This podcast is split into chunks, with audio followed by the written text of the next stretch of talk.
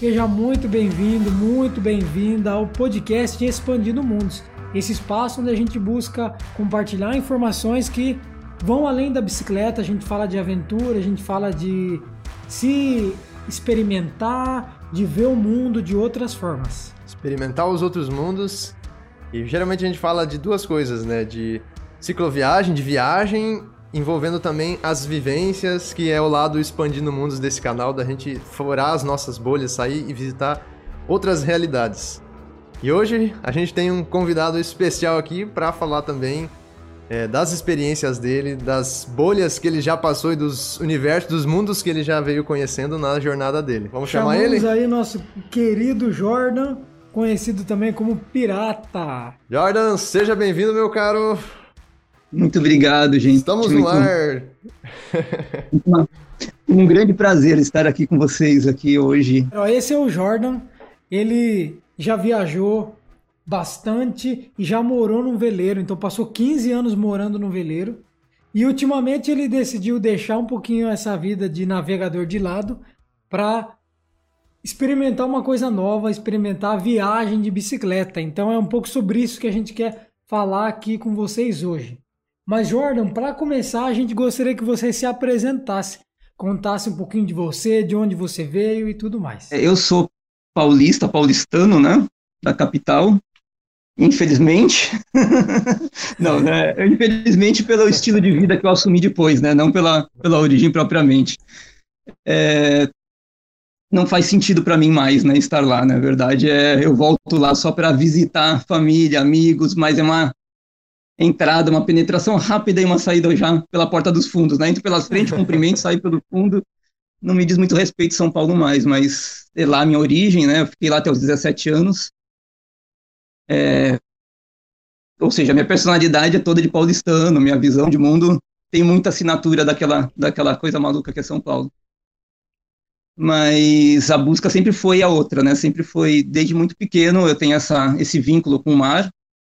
É, meu avô tinha uma casa na frente do mar, né, na casa de praia, no litoral sul de São Paulo. Todas as férias, todo final de semana, todo feriado prolongado, a gente acabava lá, né? Era um lugar que e a casa é de frente para o mar mesmo, então você tinha sempre a janela de manhã cedo do café da manhã era com, com as ondas na frente da casa, assim, então é, esse vínculo era quase que intrínseco, né, era quase impossível não, não ter uma, né, foi, foi imprintado desde muito pequeno ali. E meu pai, meu pai ele era um agrimensor, um topógrafo, né? Que fazia mapas. Fez grande parte dos, dos rios de São Paulo que são canalizados hoje. Ele fez a, a, o levantamento cartográfico desses rios e ah. então ele era um navegador de terra.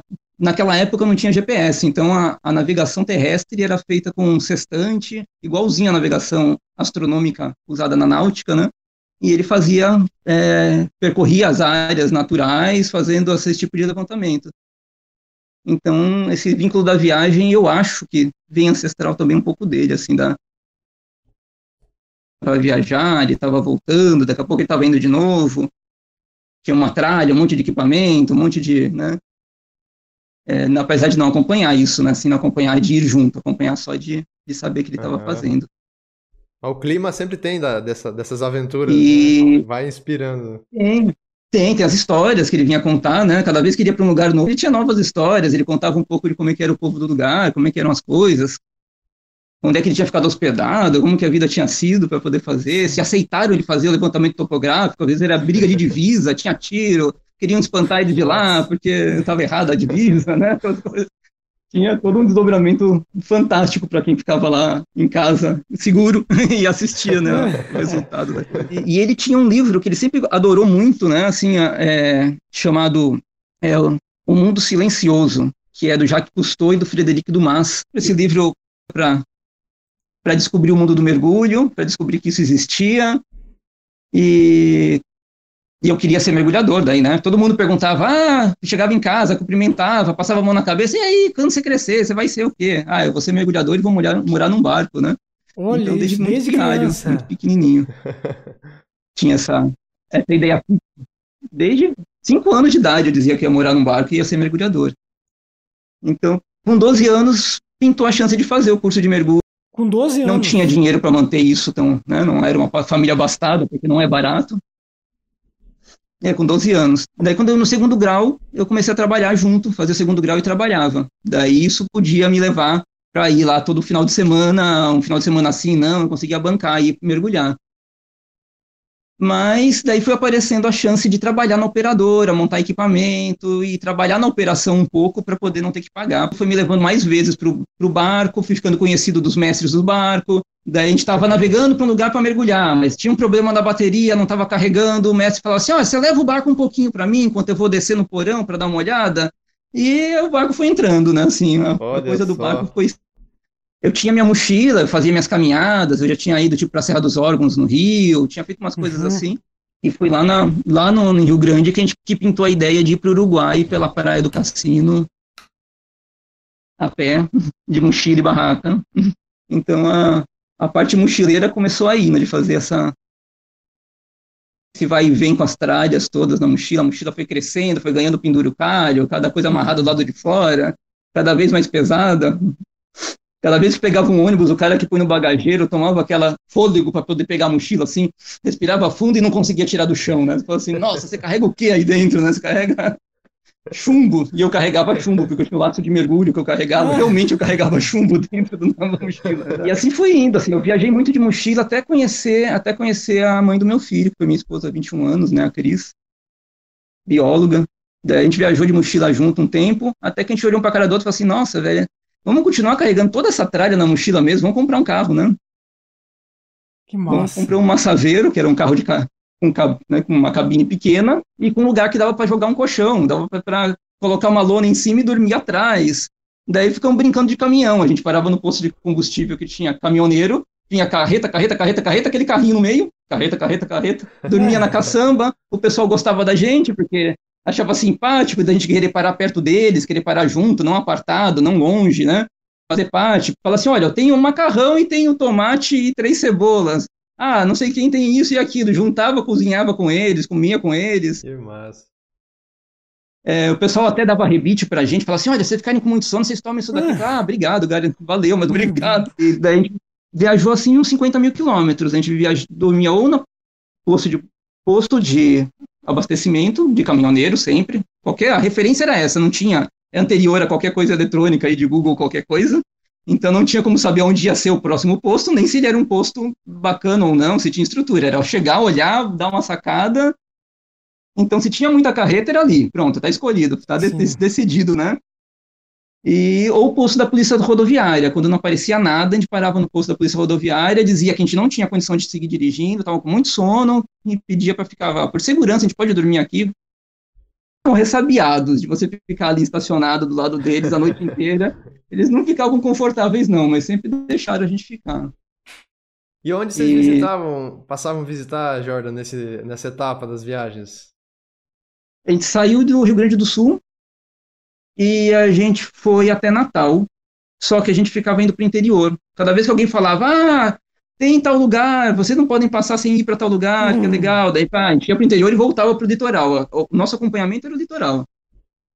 Mas a gente voltava e voltava. Fomos e voltamos para vários lugares, né? Estivemos em- repetidamente em alguns lugares e Que massa.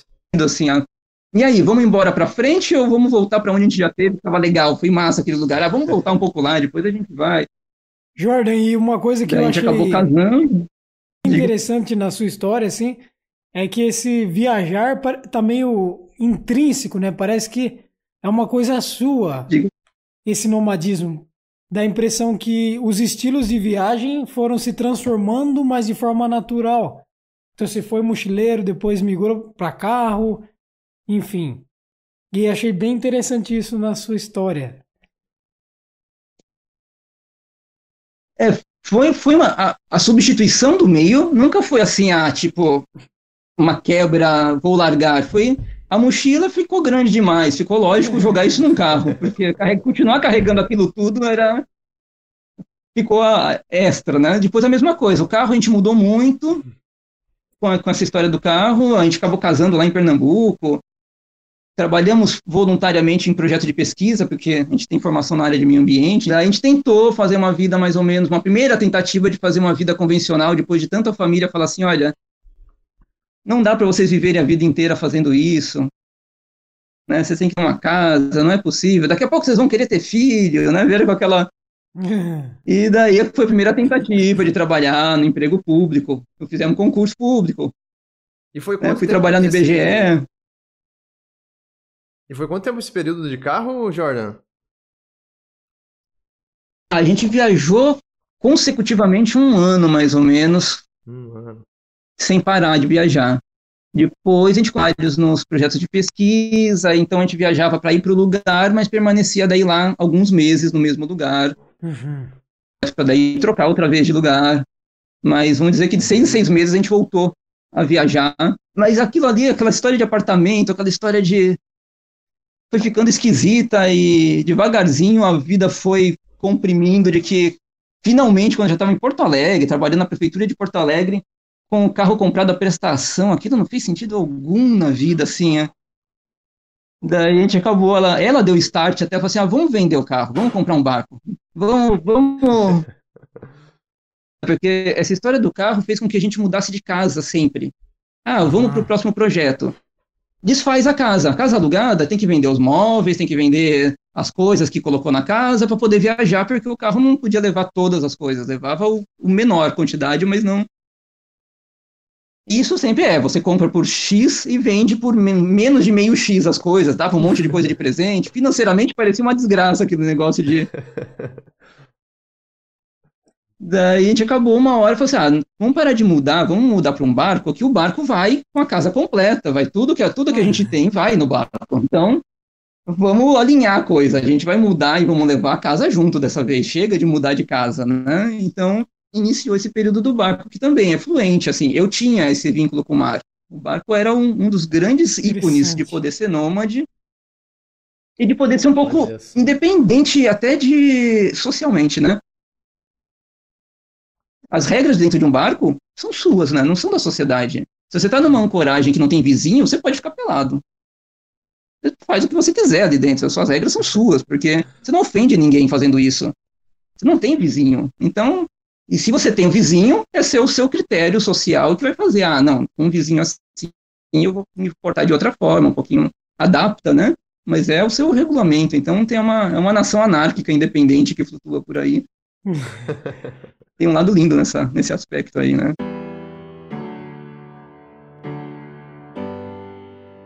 Pra galera que gostou da icônica panela, ela vem aqui junto para poder ficar identificado, tá? Ninguém se engana com a panela perto, ó. Quantos litros, Jorge? Eu não me lembro mais exatamente. Eu já tentei olhar aqui para uma amiga que me perguntou e ela já não tem nada marcado mais. Mas ela é de, nessa faixa, um litro e meio ou dois. É uma, é uma panela mais larguinha, né? é um pouco mais alta. Tem umas que são baixinhas, desse mesmo diâmetro, mas mais baixinhas. Eu queria não? perguntar para você então, ó. O que te faz Diga seguir lá. com esse espírito aventureiro?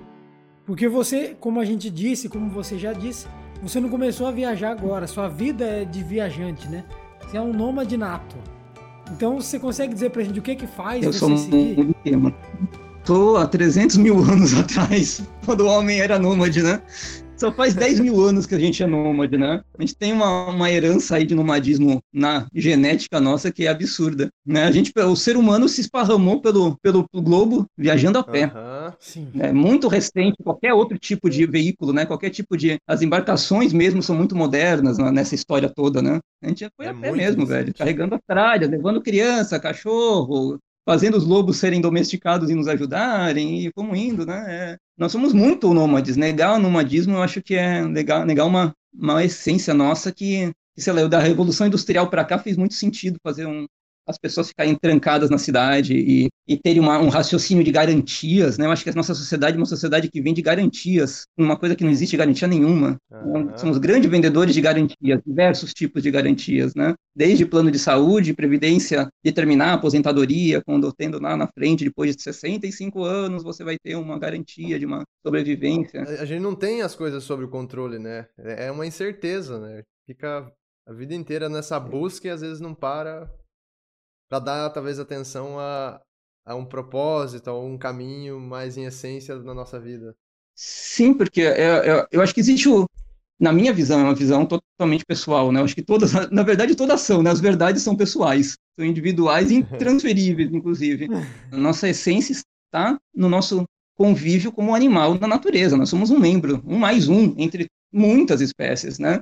São trilhões aí de espécies. Se forem olhar insetos, então, né? Virou um, sem passar para o micro ainda. Se passar para o micro, então ferrou total, né? Nós somos um, uma pontinha do, do, nem ponta de iceberg, nós somos uma, uma fagulha no iceberg, né? Uhum. Viver de uma forma que o homem criou o mundo, o homem criou um mundo paralelo. A gente criou um mundo de concreto com relações próprias desse mundo que só se justificam nesse universo e que não tem relação com a natureza, não tem relação com a nossa vida natural. E, e, isso acho que é o complicado, assim, o ser humano vive, ah, eu preciso achar um propósito da minha vida, qual é a razão da minha existência? A gente tem uma razão, a gente tinha um papel a desempenhar na natureza, todo animal tem. O gato é gato, o gato não, não pensa no que, que ele tem que ser, ele é gato, ele faz as coisas que gato fazem, próprias dele, preda aqueles animais que ele tem que predar, é predado pelos que tem que ser, ele é comida para alguém, ele faz ciclos naturais, promove ali o que ele tem que promover, e ele não filosofa sobre isso, né? ele simplesmente é. E a gente deixou de ter direito de simplesmente ser, para ter que praticar uma parcela, uma ser, uma engrenagem no, nessa sociedade que foi montada pelo uhum. homem. Parece que não, não fecha, a conta para mim não fecha. Essa, ser parte, ser essa engrenagem aí, me submete, me coloca num ponto que não, não, me diz respeito. Então acho que é por isso que eu continuo nômade, eu acho que é por isso que, por isso também, né, que por que eu saio do barco depois de 15 anos? Começou a ser estável, começou a ser uma normalidade aquela vida, começou, eu comecei a ter status, eu comecei a ser uma pessoa que outras outras pessoas procuravam como referência, para poder comprar um barco, para olhar um barco para uma pessoa, para poder sobre a vida dela, na verdade, né? assim, porque ela me pedia participação no, no evento da vida dela.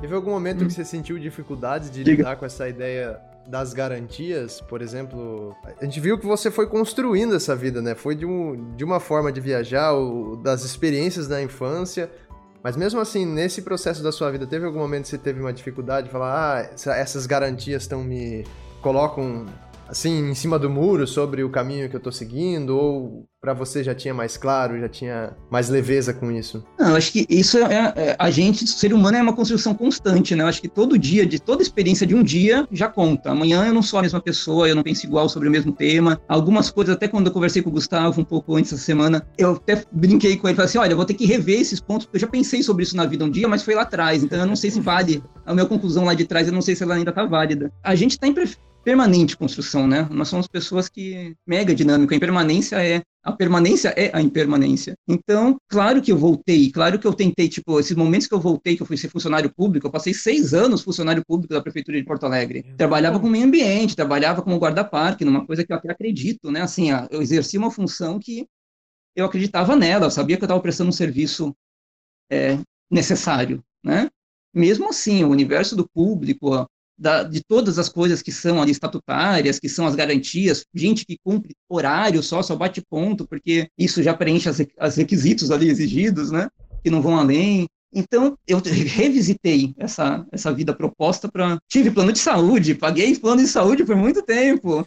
Né? Tipo, comprei um carro a prazo, gente, 72 parcelas. É, não, é que, não, não é que eu tive uma certeza lá atrás e corri por ela, assim, ah, vamos ser nômades, vamos ser alternativos, vamos fazer uma sociedade à base de trocas, então eu vou trocar meu trabalho por comida, ou vou produzir alguma coisa que eu vou trocar com alguém por outra coisa. Tinha a ideia, e eu fui para essa ideia, mas em algum momento falou assim: será que eu estou fazendo besteira? Será que está todo mundo certo e eu estou errado? Porque começa a ter um coro muito grande do: o que, que você está fazendo? Eu estudei com você na faculdade, você parecia um cara tão inteligente, que tinha tanta possibilidade de ir para frente, e, tipo, deu em nada, né? Você acabou virando esse. Surge essas coisas. Um, né? Quase um vagabundo científico, né?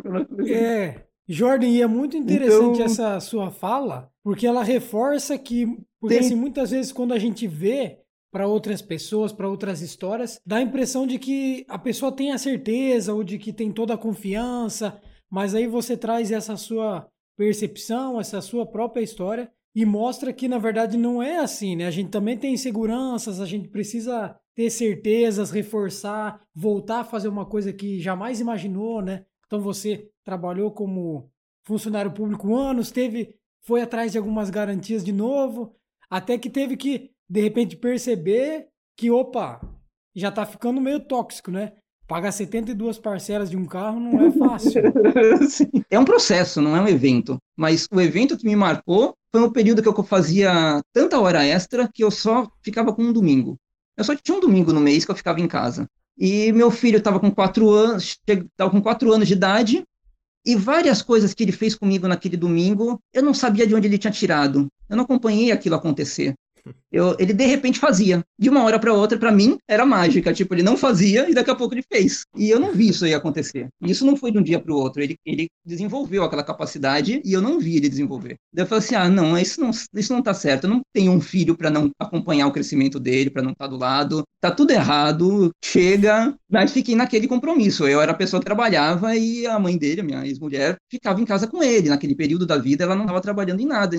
Então eu não pude simplesmente falar assim, é por mim, eu vou largar tudo. E... Mas daí fui conversar com ela, ela falou assim, ah não, faz todo sentido, vamos, vamos morar no nosso barco. Nessa época a gente já tava, tinha trocado o carro pelo barco. Vamos pro barco, vamos morar no barco. Assim fica todo mundo junto lá dentro, é um convívio até ao, ao, contrário, extremado, 24 horas por dia, todo mundo junto num espaço de um quarto, né? De um quarto aqui onde eu estou agora, todos os dias comendo ali, cozinhando ali, dormindo ali, assistindo TV. Nossa. A gente assistia muito DVD, lendo, uma biblioteca era gigante no barco, a gente quase afundou o barco de tanto papel que tinha dentro, tanto livro que tinha dentro.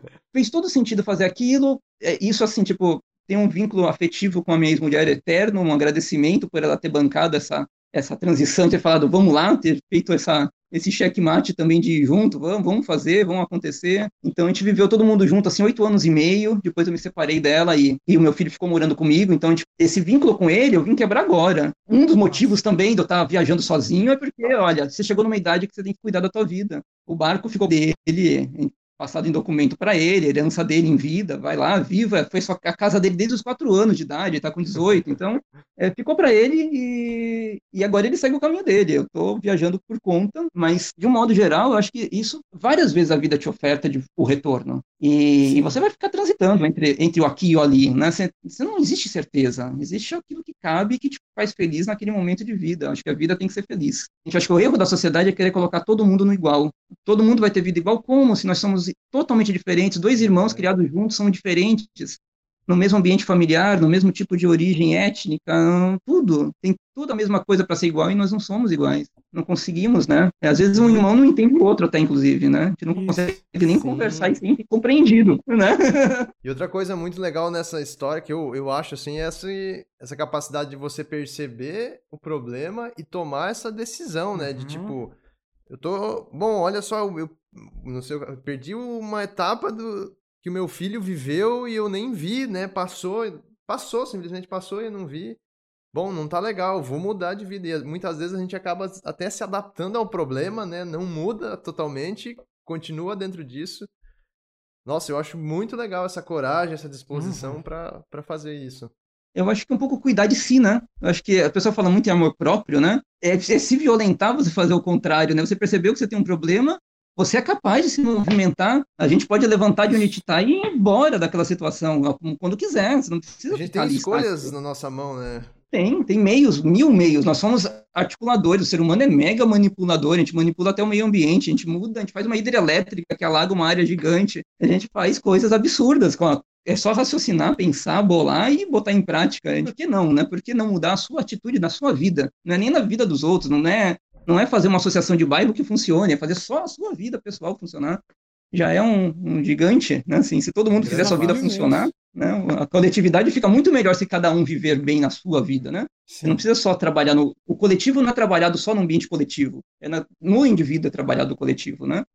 E, e foi nesse, nesse momento que eu falei assim, puxa, eu vou sair da vida do barco, vou deixar meu filho lá, seguir a vida dele, que eu olhei para o lado e falei assim, puta, o que eu posso fazer? O que, que tem, que, que me me toca. Pô, acampar sempre foi. Fiquei muitos meses da minha vida, fiquei anos acampando de outra forma, não levando com a bicicleta, mas e, e, por outro lado, minha mobilidade urbana sempre foi de bicicleta. Então pareceu meio óbvio juntar as duas coisas. Uhum. Mas daí ficou aquela coisa, a que tribo eu vou pertencer quando eu fizer isso? Comecei a dar uma caçada na internet, né? Foi quando encontrei vocês, foi quando encontrei é, o Joey e a Iris no Iris. Coragem na Bagagem, foi quando também encontrei o Olinto e a Rafa, que é mais parecido também comigo, essa coisa da cartografia, do, fez sentido para mim. Eu falei, pô, tem uma galera massa enfiada nesse meio, o pessoal tem uma cabeça que dá para dialogar, isso, aquilo. Acho que não tô fazendo besteira, não. Vou, dar, vou arriscar, vou chutar o balde, vou fazer essa daí, vamos ver o que acontece. E é uma gratidão mesmo de estar agora aqui com vocês por isso também, porque vocês fazem parte do, do caminho para chegar aqui. Né, para fazer fez sentido ver vocês fazendo do jeito que faziam as coisas. A gente que agradece, Jordan. Até a gente tava olhando, foi 10 de agosto que a gente teve primeiro contato? Foi por aí, 10 de agosto do ano passado. Não sei, me engano, foi. Você, o, o Jordan ele veio com a conversa seguinte: eu montando a, a geringonça, aí fui lá colocando peça de aço carbono, o aço comum, em cima de alumínio. E eu não sabia que tinha um probleminha nisso de corrosão de metal, né? Aí o Jordan, com a experiência dele de trabalhar com embarcações, com veleiro, que tem Lá com a água tem muito dessa questão de corrosão, ele veio dar umas dicas. E esse foi bem o comecinho, né? Quando o Jordan estava se preparando ou até começando a viagem. É, eu estava nessa daí, na, na, na, minha crise existencial entre o peso e a autonomia, que até hoje continua um pouco nessa, nessa equação que não fecha, né? Se você é autônomo, você é pesado, se você é leve, você depende mais e fica meio suscetível. Daí fala, ah, Caso com o quê, né? Abraço qual delas, né? É complexo essa. Eu não, é, não, não é eu carrego um peso absurdo. Nesse momento eu carrego um peso absurdo e pronto. É assim que eu, por enquanto, sei ter. E até aproveitando esse gancho, né? Porque assim, você conseguiu viajar de vários jeitos. E essa última aventura no barco durou 15 anos. E recentemente, em setembro do ano passado, você passou para bicicleta. E já tem alguns meses que está pedalando. E tá com uma bike assim super carregada que chama muita atenção. Tem uma panela de pressão que já é sua marca registrada. Você não pode mais se desfazer dessa panela. queria dizer isso para você. Ela já faz parte do. E a gente queria saber de você o que é que você encontrou viajando de bicicleta que você não encontrou nos outros jeitos de viajar e nas outras experiências que você já teve. Eu, olha, eu acho que o que mais marca, tem algumas coisas, mas acho que o mais cabal para mim é a simpatia das pessoas em te encontrar. As pessoas, te, você não precisa perguntar, as pessoas vêm falar com você. É parecido, eu poderia, eu imaginei que seria parecido com mochilar, mas o mochileiro, eu não sei se é essa, é, é, uma interpretação minha, mas eu não sei se é isso que passa com as pessoas. Tem um pouco de andarilho, um pouco de indigente, tem um pouco de um olhar um pouco preconceituoso com o cara da mochila. É, é diferente da bike. A bike parece que ela é o veículo que eles também usam, eles também usam uma bike. O cara eventualmente também carrega as ferramentas que ele trabalha na, na caixa de engradado na bike dele te ver com aquela pilha de coisa em cima da bike, para eles é, é, é, impossível. A pessoa não resiste de não viver, se tem que te perguntar como é que você faz. O que, que você está carregando aí? Você vende coisa? Você é caixeiro viajante no Nordeste? Me perguntaram muito isso. Se, se eu tinha tapetinho de um tipo determinado para botar na porta, né? Assim, para vender. Eu falei, não, não estou vendendo nada. Ainda não. Outro queria me comprar o pneu, o meu pneu sobressalente. Tentaram várias vezes comprar meu pneu sobressalente amarrado em cima da mochila. Um cara passou, por exemplo, na estrada, no outro lado da estrada. É uma puta de uma subida, indo para Chapada Diamantina, né? É, já precedendo ali é, Ibiquara, um pouquinho antes de Ibiquara. Um ladeirão, assim, que eu tava subindo de orelha murcha, assim, já com aquela cara de, oh, meu Deus, né? Tipo, isso não termina jamais. E o cara passou de carro no sentido contrário, viu que eu tinha cara de, oh, meu Deus, isso não termina mais, então ele se compadeceu, deu a volta com o carro, veio, parou o carro do lado e perguntou, você tá precisando de água? Falei, não, velho, um dos problemas meus é justamente que eu carrego água demais e tá pesado, né? Tipo, água eu tenho pra caramba, então eu preciso dar um jeito na água que eu tenho. Daí ele falou assim, não, mas então você tá precisando, é, você já almoçou? Eu falei, não, eu não almocei, mas eu tenho tudo aqui na bike para fazer, mais um pouquinho para frente eu tô procurando uma sombra para montar as coisas ali e almoçar na sombra. Daí ele falou assim, ah, então você vai almoçar na minha casa. Eu, putz, né, já viu aquela cara de... Vou, não vou? Daí ele falou, não, você vai, ó, você tá vendo o carro? Ó, olha o meu carro, presta atenção. Mais para frente, é um quilômetro daqui mais ou menos, esse carro vai estar tá parado na frente da casa. E você almoça comigo. Daí eu fui indo, vou, paro, não paro, aceito ou não aceito? Fiquei naquela conjectura, eu tinha um projeto de ir um pouco mais longe, se eu parasse ali eu não ia conseguir vencer a distância que eu queria vencer. Eu falei, não, mas eu vim de tão longe, eu vim pelo menos para conhecer as pessoas, né? Então tá, é uma oportunidade. Ele está me ofertando uma oportunidade que eu não estou nem tendo que argumentar por ela. E fui nesse dilema lá, finalmente eu, eu distraído, eu quase passei mesmo sem querer da casa dele. E ele já estava na beira da estrada me chamando, assobiando, tipo, é aqui, né? Tipo, né? não passa não, não vai direto. Fui almoçar Nossa. com ele, uma casa super simples, uma casa que a única divisória que tinha era o banheiro, tudo dividido de, de pano, né? Cordãozinho com uma toalha, dividindo o quarto, dividindo super humilde. É, eles, eles foram esquentar a comida, porque eles já tinham almoçado. Eles não estavam me convidando para almoçar com eles, eles voltaram para casa para me dar almoço enquanto Nossa, conversavam comigo. Então, eles foram esquentar comida. Ela foi fritar umas, umas iscas de carne. Eu nem como muito carne, nem a minha, minha não é meu paladar que eu gosto mais. Eu não sou um carnívoro natural, assim, mas nossa, ela foi fritar com cebolinha, não sei o que lá. Falei, não, claro que eu vou comer, não vou nunca deixar de comer, né? Assim, ó. E eu passei tipo umas três horas com eles conversando sobre a vida deles, sobre por que, que eles faziam aquilo, da onde vinha esse, né, assim, qual era a origem desse gesto. Ele explicou que ele tentou ser esportista, tentou ser corredor de rua, tentou morar em São Paulo, voltou, o que, que ele estava fazendo ali naquela situação. É um presente grande demais que eu não precisei fazer alavanca nenhuma. Foi só a, a simpatia do modo ali, a bicicleta. O carro não teria me deixado passar por isso. É, quando eu viajei de carro, isso não era possível. É, o, o, meio era muito importante ali. A bicicleta fez abrir portas em, diversas vezes, assim, com esse tipo de questão, né? Pra gente é a mesma coisa. A gente já fez algumas experiências de mochilão, foram poucas, mas já fizemos. E dá para sentir também essa diferença, né? As pessoas, elas fazem questão de se aproximar quando a gente está de bicicleta. Não precisa fazer esforço nenhum mesmo. E elas chegam e parece que sempre querem entregar o melhor de si.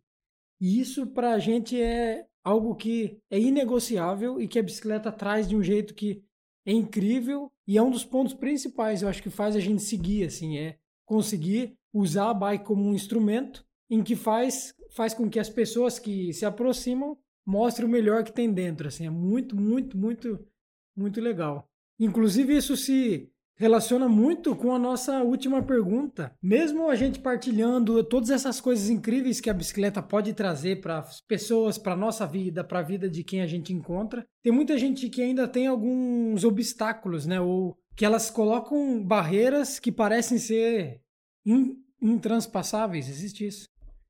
Barreiras que, é, intransponível, é. nem sei. É difícil de você passar. É que ela é mais, é mais, Jorge. É é mais intransponível. Quase impossível. E aí tem gente que traz a questão da idade, de que, ah, tô muito velho, ou ah, não tenho condicionamento físico, ou eu tenho família e não posso deixar, ou tô estudando, ou preciso de garantias, porque depois eu vou ficar mais velho e não vou ter uma aposentadoria, por exemplo. Então são várias coisas que passam na cabeça, por mais que a gente saiba de o tanto de coisa boa que essa experiência pode trazer, né? O quão transformadora ela pode ser. E a gente queria saber um pouquinho o que você pensa sobre isso. Eu acho assim, olha, eu também estou envelhecendo, gente, todo mundo tá, todos os dias. eu passo por isso, tipo, eu tenho 46 anos, vou fazer 47, é, tenho problema nas articulações, tenho os dois ligamentos cruzados dos dois joelhos rompidos, então eu, o balanço lateral me judia bastante. Fisicamente, eu tenho motivos N para falar assim: ó, vou ficar numa vida quieta em casa, porque é, todo dia de manhã minhas mãos não fecham. Eu já trabalhei como auxiliar de pedreiro, em carpintaria, então eu preciso com uma mão fechar a outra para poder fazer exercício, para ela articular, para ela começar a engrenar. Então, assim, mas não abandono essa vida, assim, porque ela faz sentido lá dentro, ela, ela, ela tá numa raiz outra, assim, o físico todo mundo tem problema. Tem gente que não que passou a vida inteira nessa na vidinha de escritório e tudo mais, com uma casa confortável e que tem problemas de hipertensão e tem problemas físicos de diabetes, de N, né? Assim, o ser humano é frágil, o ser humano é, é, corroído pelo tempo, pelo oxigênio que nos mantém, ao mesmo tempo nos oxida e nos mata. Então, é, né, assim, é, a gente está em degradação constante. Você nasce Cada no topo e desce, é uma... cai, uh, né? A sua vida é, uma é um descida para lápide, né? Então é uma coisa que, não sei, assim, é, é, é fisicamente todo mundo pode elencar motivos para não fazer, né? Eu acho que socialmente também, né? Assim, eu poderia falar assim, ah, meu filho, eu tenho um filho para criar, então eu tenho que trabalhar e colocar ele na melhor escola, eu tenho que gastar com essa escola, essa escola custa caro, com certeza, então eu tenho, eu tenho que trabalhar num trabalho que renda um dinheiro suficiente para nossa existência, mais a escola dele, e tem que ter os materiais, e tenho é, ah, porque atrapalha o desenvolvimento cognitivo das crianças você trocar muito elas de escola. Ele tem 19 escolas, ele passou por 19 escolas, a gente passava Nossa. mudando, ele passou mudando junto. Se por um lado é difícil não ter aquela constância, o grupo formado, os amigos que perpetuam, se de certa forma isso pode ter sido um pouco cortado, hoje, no mundo de hoje, os amigos não se perderam, os amigos de fé, ele conversa pelo WhatsApp, não perdeu essa, a distância não, não podou isso dele, né? Mas se faz sentido para você ir, o teu filho na escola não é justificativa. A tua situação física também não é essa limitação, pá. Dinheiro, algumas pessoas falam, ah, dinheiro é solução, não é problema, então não tem que pensar como problema, né? O que, que você precisa de fato? Eu preciso de um ar respirável, acho que é o primeiro item. Se a gente prender a respiração aqui, vamos todo mundo prender a respiração, vamos ver quem consegue mais, quem, quem quando começa a cair um pro lado, a gente precisa de um ar, né? A gente precisa de água. A água tem que ser de boa qualidade. 70% do nosso organismo é água. Então, se você compor 70% disto, que, se, que esse isto seja de boa qualidade, né? Sim. Então, a gente precisa de 70% de água. Então, tá, vamos lá. A água tem que ser boa. Você tem que ter alimento. Seria muito inteligente usar, já que nós somos um ser tão inteligente, que nos destacamos dos demais pela inteligência, vamos pensar no que a gente come, né? Fora isso, você precisa de abrigo, convívio social, reprodução. É isso que os seres precisam. Isso você precisa, tudo isso você precisa. O resto é decisão sua, é enredo, é alegoria, aquilo que bate ao coração, é o que dá prazer, é o que dá satisfação. Ficar elencando as coisas outras, que não essas, tipo, né? Ah, eu vou para. Ah, eu tenho medo de andar, vamos supor o nosso caso, né? Vão, tenho medo de viajar de bicicleta porque eu vou passar fome. Então, vamos pensar nisso, vamos pensar como é que a gente faz para não passar fome nesse. Isso é justo. Posso passar sede? Eu, eu carreguei 10 quilos de água pela caatinga porque eu tinha uma. Pô, caatinga é seca, realmente eu posso passar sede. Então, é, essas coisas, itens essenciais, eu entendo que a pessoa tem uma. Ah, preciso ter uma barraquinha legal, de repente eu sou um pouco mais velho, então eu preciso de um pouquinho de conforto na barraca, eu não consigo ficar tão acanhado, então a minha barraca é um pouquinho maior.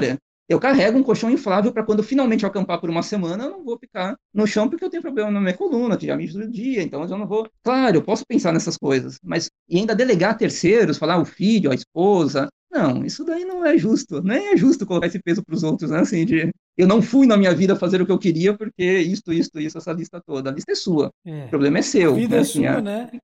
O Antônio Bujan também falava uma coisa que é bem legal, falou assim, a vida é sua, estrague-a como quiser, né? tipo, é, eu acho bastante importante essa questão de que a gente não tem controle. Durante o Império Romano, eles invadiram uma região e fizeram uma, uma, o povo escravo, né? Entre os escravos que, ele, eles um pensador chamado Epicteto. Esse cara, ele falava muito sobre isso, de que 50% da sua vida é formada por aquilo que você é, pensa dentro de você, você formula e você tenta executar. E 50% da sua vida é aleatoriedade, é tudo aquilo que você não tem controle, é o externo e que você não controla. A vida não vai acontecer como você planejou de jeito nenhum, quase que de jeito nenhum. Vai ser algo tangenciando, mas não vai ser aquilo. Então não adianta se amarrar e ficar com a vida podada por isso, porque ela vai ser diferente, ela não vai trans transcorrer exatamente como você esperava, né? Eu acho que a pandemia tá aí, acho que a pandemia ficou gigante, né? Ficou uma coisa assim que, de novo e outra vez, gente, olha só, as coisas acontecem fora do controle. Que controle temos sobre tudo isso que está acontecendo, né? Como lidar com esse descontrole todo, né? Assim, ninguém achou nem fórmula até agora para conseguir. Um ano de pouco depois a gente ainda tá barata tonta com esse negócio. Então, assim, gente, não dá para. Acho que acho que você tem que assumir a sua vida. Ela tem que fazer sentido. Você não pode trabalhar um dia. Você só tem tempo. O único patrimônio que você tem é a sua vida é tempo. É o tempo que você passa aqui e você não sabe qual é. Nossa. E existem mil formas, formas de você realizar. Vai lá e realiza não fique em casa, não assista, não assista pela televisão, né? Não fique, né? O YouTube é bom também, bacana para dar uma olhadinha, mas não viva por aí, não viva pelos outros, não, viva o seu, né? Vai lá fazer também. Toma fôlego, legal... toma coragem, incentivo e vai. Eu achei legal, assim, consigo, vai pra lá, minha né? opinião, tirar da tua história, né? Que é aquilo, independente de que você faça, às vezes a coisa não ficou saudável, as escolhas estão na nossa mão e a gente pode buscar uma alternativa melhor e vai existir incertezas. Sempre vão, como a gente falou, 50% você pode arrumar, 50% não. Mas é muito importante que a gente busque esse, esse, essa mudança para o melhor, né? Não fique nesse. Seja artista, seja viajante, seja que pessoa. For. É, tem tantas coisas.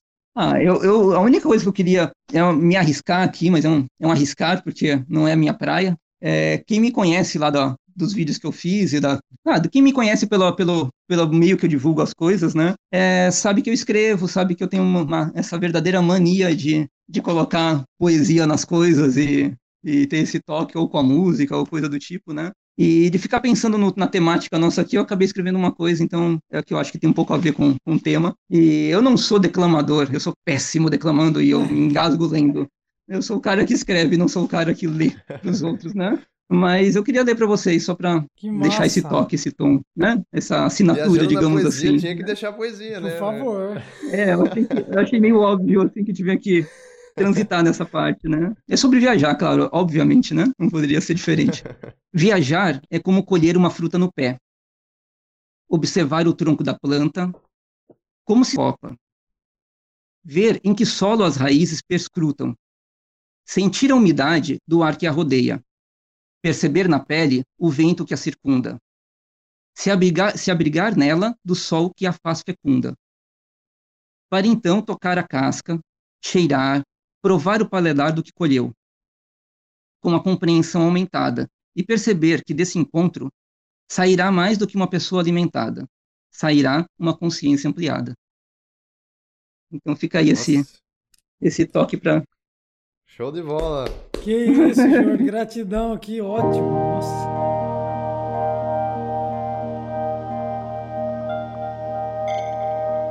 André falou, tô me sentindo incentivado, obrigado pirata, vou te seguir. Para quem quiser seguir o Jordan viajando na poesia, só pesquisar aí na é, YouTube tem também, é YouTube, Instagram? É, o YouTube é Viajando na Poesia e o Instagram é tá como Jordan Pirata no Instagram. O Emanuel Gouveia ele perguntou: Gostaria de saber de onde o pirata saiu e onde ele está no momento. Então, a última, sa... a última saída de bike foi de Santa Cruz Cabrália, no sul da Bahia, e vim aqui para o litoral norte de São Paulo, Batuba, eu estou aqui. É, foi uma descida aí pelo litoral, né? Depois de fazer o, a, a, área montanhosa do, do, interior da Bahia, que sobe, sobe, sobe, sobe. Todo mundo fala, ah, não, nesse sentido vai ser legal. Daqui para lá tem mais descida do que subida. Você desce, sobe, desce, sobe, desce, sobe, Sim. indo e vindo. Os dois percursos você sobe e desce pra caramba. Daí eu falei, não, eu quero praia, eu quero litoral, eu quero plano, eu quero andar num lugar que seja plano, pelo amor de Deus, por um tempo. Major, a gente queria agradecer demais, demais o seu tempo, essa sua disposição em partilhar a sua história, de inspirar também outras pessoas. Que a gente sempre fala e às vezes pode ser que trazer é isso, né? Trazer outras pessoas, outras visões de mundo para compartilhar aqui. Eu acho muito, muito proveitoso para que a gente consiga ir além, inspirar mais pessoas a realmente olhar para si e ver o que é que não tá legal e decidir mudar, assim como você fez na sua história, né? Esse olhar é muito bom e independe de viajar de bicicleta. Isso serve para qualquer coisa que a gente for fazer. Então a gente agradece demais o seu tempo e a sua parceria e participação. Gratidão desde sempre, né? Desde o primeiro contato, que já veio com a ideia de ajudar e somar. É, e, e, eu que agradeço de coração aí a, a possibilidade de, de levar para mais gente, a, né? trocar ideia, fazer com que ecoe, na, bata nas paredes e ecoe e faça alguma. Se fizer algum sentido para alguém, já, já valeu, né? Para uma pessoa, se faça sentido para um, já, já foi um trampolim bacana. Já... E, e, espero encontrar um dia vocês na estrada, velho. Eu queria montar a barraca ao lado. Vai Nossa, acontecer, vai prazer. acontecer. Vamos usar essa panela de pressão aí, rapaz. Eu quero ver se isso é bom mesmo, hein? Ó, ó. Aprender essas vamos, receitas aí que você faz na panela. Vamos marcar um estrogonofe de grão de bico na beira da estrada, ó. Isso é uh, chique. Tá, tá aqui, Encontro.